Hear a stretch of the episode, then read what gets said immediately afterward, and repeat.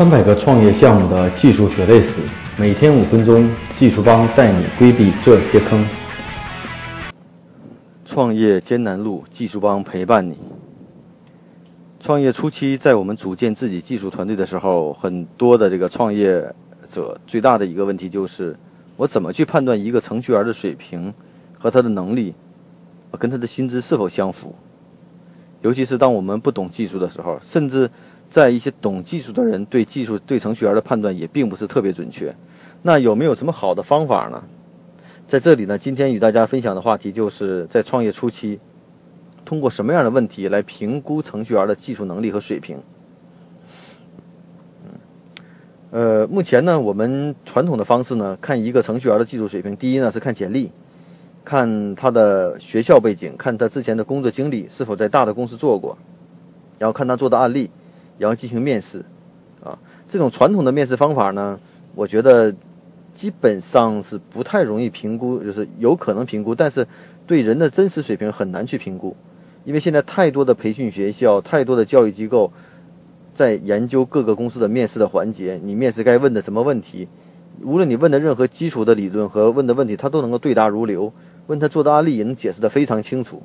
那面对这样的问题的话，其实我们是在为一些人员的这种呃不能预测的风险做了一大部分的买单。可能我们招聘来的实际的人是一万五，但实际的水平可能就在一万啊。所以呢，我们更多的公司变成了培养人的公司，并不是说是直接用人的公司。那到底有没有什么好的方法能让我们比较客观的评价一个程序员的技术水平呢？我觉得呢，教大家几个。偏方吧，土的方法。我们之前是怎么面试技术成员的？第一呢，呃，我觉得我们在招技术人员的时候，程序员的时候，更看重的是实际的编程能力和实际的开发能力。所以呢，一般很少去看。我觉得要不限背景，不限出身，啊，并不是说在大的公司，在大的公司做过和好的背景只能作为一个参考，但不能把这个权重看得过重，啊。我们相信一点是什么呢？越是对这种技术越感兴趣的人，做东西会越好越快。而且现在技术培训这么发达，其实对大家有没有基础去做好，并不一定特别重要。我们要求的是一个应用的这种实际的操作者，并不是一个理论基础有多强的。毕竟我们做的很多的系统都是一种应用型系统。至于他懂不懂这种数据结构，懂不懂计算机的基础的这种呃基础语言，懂不懂 C 语言，懂不懂汇编语言。懂不懂计算机基础的这些东西到底有没有重要？我觉得目前来说并不是特别重要。我们要的就是这个熟练的、能够把东西做好的这个铺地板的或者刷墙的人啊。这样说呢，可能是有些偏颇，但是实际上我们真正需要的就是干活的这些能力好的技术成技术人员啊。那今天我都说的是这个编程的人员。那除了这些，看怎么评估他能力呢？第一呢，更多的要与他交流啊，交流什么呢？问问他以前做过的案例。能不能将案例的这个实际的功能需求讲得很清楚？首先，他要理解产品，理解能力是非常重要的。他对一个产品的理解是不是很清楚？比如他做后台、做前端，用到了什么样的技术，用到什么样的框架，用到了什么的功能，他理不理解功能？然后怎么去解决这样的技术问题？我们可以找实例来解决。比如说做后台管理系统，那之前做后台管理系统，你的权限管理是怎么做的？啊，怎么能做得足够灵活？你是什么样的思路和行为？问一些细节问题。第二个，做前端的东西，那在 UI 上如果做成类似这样的这种效果，怎么去解决？有没有好的办法？啊，首先他要知道该怎么去解决，才能找到相关办法去解决。啊，我觉得这是第一点。第二点呢，要看他的实际的编程能力怎么样，最好是看他之前编过、做过那些项目的案例的情况，而且要问得很细，到底做过项目的哪一个模块？有时候我们说他做过很多系统，但实际上你会发现他只做系统中的一个模块。我们看到很多培训学校出来的简历，大家做的项目都比较相似，什么 CRM 系统，什么电商系统，但是你会发现模块的时候，大家做的就不太一样。就是到底做了哪个系统的模块，是不是核心模块，对吧？如果说做一个增删改查的功能，这是非常简单。有没有做过核心业务模块？比如说做 O2O 的东西，O2O 的你的系统的特点在哪，对吧？你的下单流程是什么？你的支付环节怎么解决的？你的到场支付怎么解决的？做一些细节模块的问，这样的话能问的比较清楚啊。这是第二个，第三点呢，最好是希望他能够呈现一部分的这个代码啊，代码片段和他之前做过的代码，就像设计师一样，你做设计总得把设计作品看我吧？那你之前你写过的代码能不能让我看看看看代码的规范？那当然了，这块呢可能我们并不是特别了解，也不是很专业，但至少你应该看出来它的代码写的程度。如果里面没有任何注释的话，那这个结构就首先就是不是特别好的结构。那这时候呢，我们可能需要请一些外援的这种技术人员和公司内部的技术人员做一个评估，啊，讲一讲代码，我觉得没有什么比这个更实际的了。